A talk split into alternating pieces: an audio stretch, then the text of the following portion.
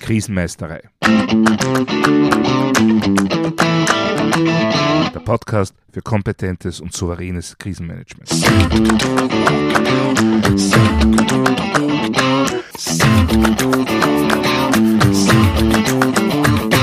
Hallo, ich bin Thomas Prinz von krisenmeisterei.at. Ich helfe Verantwortlichen, Krisen souverän und kompetent zu meistern, damit diese nicht zu ihrer persönlichen Tragödie werden. Heute geht es um das, nennen wir es mal, Betriebsklima im Krisenmanagement. Dass es da leicht zu Konflikten kommen kann, liegt eigentlich auf der Hand. Ich habe auch schon mehrmals darüber gesprochen, dass zum Beispiel kalte Konflikte in der Hitze einer Krise schnell aufflammern und so das aktive Krisenmanagement ziemlich stören können. Und selbst wenn es nicht zu einer heißen Auseinandersetzung kommt, Konflikte im Team sind natürlich immer eine Belastung für die Zusammenarbeit. Da braucht man nicht erst eine Krise dafür. Und so kann sich sehr schnell ein toxisches Arbeitsklima entwickeln. Es gibt aber neben den Konflikten zwischen zwei oder mehreren konkreten Personen auch noch andere Dinge bzw. Verhaltensweisen, die das Klima im Krisenstab belasten können. Von denen viele auf den ersten Blick vielleicht sogar ausschließlich positiv wirken, sich aber im Endeffekt ziemlich negativ auswirken können, zumindest für einige im Team. Ja, starten wir mal mit dem naheliegendsten, dem Pessimismus. Wenn jemand die Stimmung verbreitet, wir werden alle zugrunde gehen, dann ist das sicher nicht förderlich für die Bewältigung einer akuten Krisensituation. Ja, Krise bedeutet eigentlich immer eine Form der Existenzbedrohung. Ja, davor darf man auch Angst haben. Aber man muss auch lernen, mit dieser Angst umzugehen. Und damit meine ich nicht innerlich von Angst zerfressen zu sein und nach außen ein stoisches, eingefrorenes Lächeln zu zeigen. Auch das kann letztendlich toxisch werden. Wir kommen darauf noch zu sprechen. Nein, man darf Angst haben. Man darf Sorge haben, ob das alles gut geht. Meine persönliche Erfahrung ist, diejenigen, die solche Gedanken angeblich nie haben, sind meist entweder nicht ehrlich oder haben den Ernst der Lage nicht erkannt. Äh, beides ist nicht wirklich eine gute Grundlage für das Meistern von Krisen. Also man darf und soll sich dessen bewusst sein, was die aktuelle krisenhafte Situation alles für Auswirkungen haben kann. Aber man muss auch einen Weg gefunden haben, sich davon nicht unterkriegen zu lassen. Aber eben auch nicht leugnen. Der amerikanische Autor Dennis Waitley hat einmal gesagt, Expect the best, plan for the worst and prepare to be surprised. Erwarte das Beste, plane für das Schlimmste und bereite dich darauf vor, überrascht zu werden. Und da steckt gerade für das Krisenmanagement einiges Wahres drinnen. Sofern man den Satz in seiner Gesamtheit berücksichtigt. Denn äh, viele scheinen nur den ersten Teil, expect the best, in ihre Planungen einfließen zu lassen und sind dann vollkommen überfordert, wenn es doch einmal schlimmer kommt. Nein, man darf und soll auch im Krisenmanagement hoffen. Aber dennoch natürlich immer auch überlegen, welche Eskalation möglich wären, was alles schief gehen und wie sich die Lage verschlimmern könnte. Das macht letztendlich auch eine gute Planung aus, mit der man zügig vor die Lage kommt, wie das so schön heißt. Also zunehmend auf die laufenden Entwicklungen vorbereitet ist. Und insofern ist ein gewisser Zweckpessimismus, wie ich das nenne, sicher nicht verkehrt. Ja, es gibt immer noch viele Möglichkeiten, wie es schlimmer werden könnte, aber das darf halt nicht in Fatalismus enden. Denn wenn ich davon überzeugt bin, dass eh alles nichts hilft, na, dann ist es eigentlich besser, ich beende mein Krisenmanagement und gehe nach Hause. Das spart Energie und beschleunigt den weiteren Verlauf. Okay, das war jetzt vielleicht ein bisschen sehr sarkastisch, aber Letztendlich brauche ich einen ungeschönten Blick auf das, was alles schiefgehen könnte und muss trotzdem optimistisch sein, dass die Lage beherrschbar ist oder zumindest sein wird. Wobei die Sache mit dem Optimismus ist gleich der nächste mögliche Auslöser für toxische Arbeitsbedingungen im Krisenmanagement. Es gibt nämlich tatsächlich so etwas wie toxischen Optimismus. Leicht übertrieben ist das die Einstellung, eigentlich ist alles gut oder schlecht. Letztendlich entscheiden wir alleine, ob etwas gut oder schlecht ist.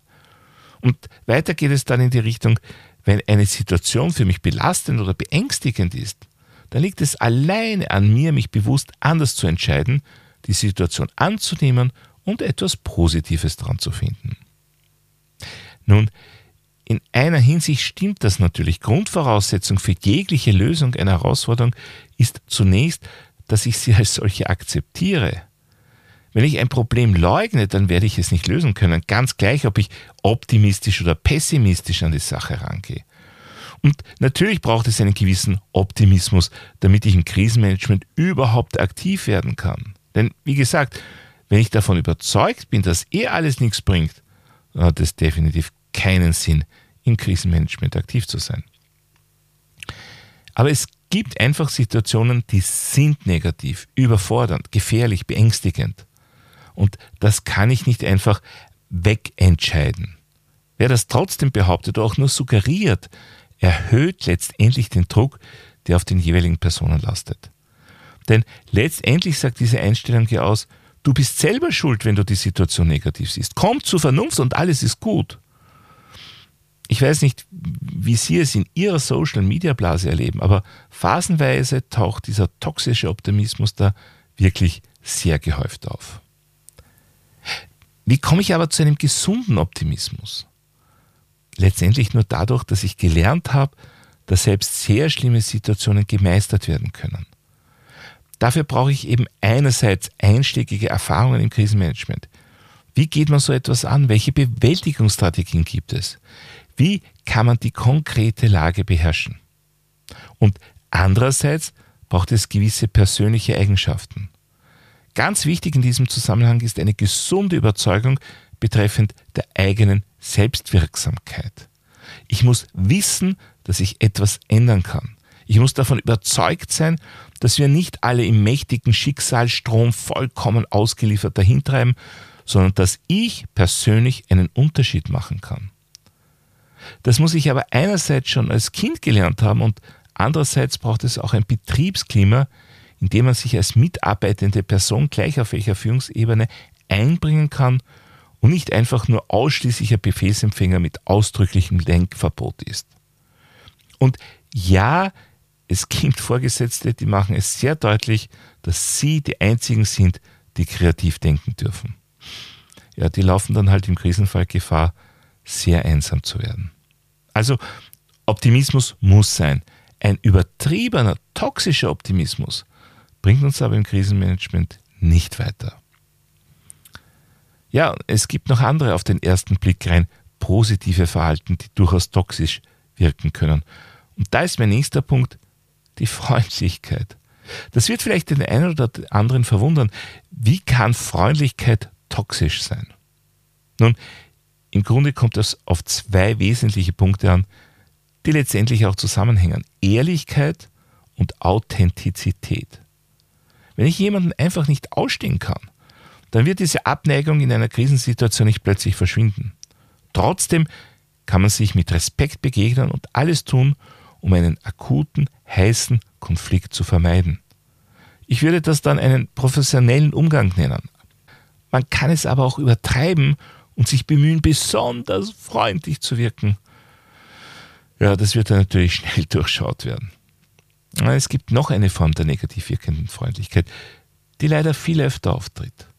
Konkretes Beispiel, der Vorgesetzte, der seinen Mitarbeiter fragt, ja, Grüße, wie geht es Ihnen denn? Und noch bevor eine Antwort formuliert werden kann, schon wieder bei der Tür draußen ist. Man kann das dann auch als vollkommen gescheiterte, frustrierende Kommunikation bezeichnen. Und irgendwann versucht der Mitarbeiter gar nicht mehr zu antworten, weil irgendwann kapiert jeder, dass eine Antwort ohnehin nicht erwünscht oder zumindest einfach wurscht ist. Das heißt, natürlich sollte unser Umgang nicht nur im Krisenmanagement von Freundlichkeit geprägt sein aber von ehrlich gemeinter Freundlichkeit. Wenn ich aufgrund der aktuellen Situation keine Zeit habe, mich mit den persönlichen Problemen meiner Teamkolleginnen oder Kollegen auseinanderzusetzen, dann darf ich auch nicht danach fragen. Leere Höflichkeitsfloskeln haben im Krisenmanagement einfach nichts verloren. Das geht so weit, dass man in der professionellen Funkkommunikation und bei Profis auch darüber hinaus sogar Dinge wie Bitte und Danke weglässt. Wir arbeiten gemeinsam professionell an der Krisenbewältigung und setzen alle Ressourcen dafür ein. wenn wir im Alltag freundlich und wertschätzend miteinander umgehen und uns ausreichend auf die Bewältigung von Krisen vorbereitet haben, dann funktioniert die Zusammenarbeit auch mit knapper und extrem fokussierter Sprache. Ja, soweit zur Freundlichkeit. Aber auch Fröhlichkeit kann toxisch sein. Und zwar gleich auf zwei Arten. Da ist zum einen natürlich die gespielte Fröhlichkeit, wie auch bei der Freundlichkeit. Wenn etwas nicht authentisch und ehrlich ist, dann wird das auch so entsprechend wahrgenommen. Also wenn ich glaube, als Vorgesetzter für gute Laune sorgen zu müssen und unangebrachte Scherze loslasse, dann wird das die Stimmung nicht verbessern. Vielleicht fühlen sich die einen oder anderen dann zum Lachen verpflichtet, aber ja, im Grunde erhöht das eher den Stress, als dass es ihn senkt. Es gibt aber noch eine Form dieser toxischen Fröhlichkeit. Wenn man mit meist schlechten Scherzen versucht, belastende Ereignisse wegzuschieben. Da spielen dann häufig auch klassische Machismen eine Rolle. Anstatt sich mit der Belastung durch eine bestimmte Situation auseinanderzusetzen, werden dann eher unpassende Witze drüber gerissen. Das kann dann sogar zu einer Art Wettbewerb ausarten. Wer hat den krassesten Sager über die schlimmste Situation auf Lager? Aber zu einem besonders produktiven, konstruktiven Arbeitsklima im Krisenmanagement trägt das nicht unbedingt bei. Denn auch hier äh, gilt wieder, man muss die Situationen so wie sie sind einmal akzeptieren und annehmen. Und dann kann man an der Bewältigung arbeiten. Und ja, natürlich passieren auch im Krisenmanagement immer wieder mal lustige Dinge, so schlimm die Sache an sich vielleicht auch ist. Und natürlich darf man über solche Anekdoten auch lachen. Aber schlimme Dinge wie beispielsweise im extremsten Fall der Tod eines Mitmenschen wird auch durch die launigste Erzählung nicht lustig. Naja, jetzt haben wir neben Pessimismus schon Optimismus, Freundlichkeit und Fröhlichkeit als mögliche Ursachen oder zumindest Verstärker von toxischen Arbeitsbedingungen im Krisenmanagement identifiziert. Wie gesagt, wohl dosiert, ehrlich und authentisch sind Optimismus, Freundlichkeit und Fröhlichkeit am richtigen Platz ganz wertvolle Dinge. Aber man darf es weder übertreiben, noch die zugrunde liegende Situation verleugnen. Dann hilft auch kein Weglächeln, mein letzter Treiber für Toxizität. Ja, es gibt Menschen, die sich in gewissen Situationen, zumindest nach außen, weigern, die Ernsthaftigkeit zu akzeptieren. Und dann gibt es auch Menschen, die in besonders schlimmen Situationen unbewusst und vor allem auch unabsichtlich zu lächeln oder sogar zu lachen beginnen. Das führt dann natürlich sehr schnell zu Irritationen. Im Gegensatz dazu ist ein ehrliches, aufmunterndes Lächeln, wenn es prinzipiell angebracht ist, wenn die Situation passt, etwas, das auch sehr motivierend wirken kann. Ja, aber wie kann man nun vermeiden, dass das eigene Arbeitsumfeld im Krisenmanagement, aber nicht nur dort, toxisch wird, im Zusammenhang mit den genannten Treibern, mit den genannten Verhaltensweisen? Nun, zum einen sollte man wie immer Störungen direkt ansprechen. Wenn einen die Art und Weise, wie andere im Team kommunizieren oder über bestimmte Situationen reden, stört, dann ist es immer besser, das anzusprechen, als es einfach nur runterzuschlucken. Und wie verhindert man nun, dass man selbst in dieses Fahrwasser gelangt? Ja, letztendlich durch Reflexion und bewusstes Auseinandersetzen mit den Herausforderungen des Krisenmanagements. Ja, und dann gibt es da noch die sieben Säulen der Resilienz, über die ich in einer eigenen Episode schon mal erzählt habe. Akzeptanz, gesunder Optimismus, Lösungsorientierung, Selbstwirksamkeit, Übernehmen von Verantwortung, Aufbauen von Netzwerken und Zukunftsorientierung. Diese sieben Säulen bilden nicht nur ein hervorragendes Fundament für alle Tätigkeiten im Krisenmanagement. Sie helfen auch, ein toxisches Arbeitsklima zu vermeiden. Und das sollte letztendlich ein Grund mehr für jedes Unternehmen, jede Organisation und jede Behörde sein, die eigenen Mitarbeiterinnen und Mitarbeiter dabei zu unterstützen, die eigene Resilienz zu pflegen, zu fördern und weiterzuentwickeln.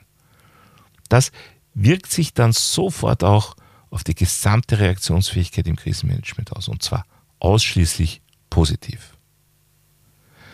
Ja, soweit für heute zum Thema toxische Arbeitsbedingungen im Krisenmanagement. Wie sehen da Ihre Erfahrungen aus?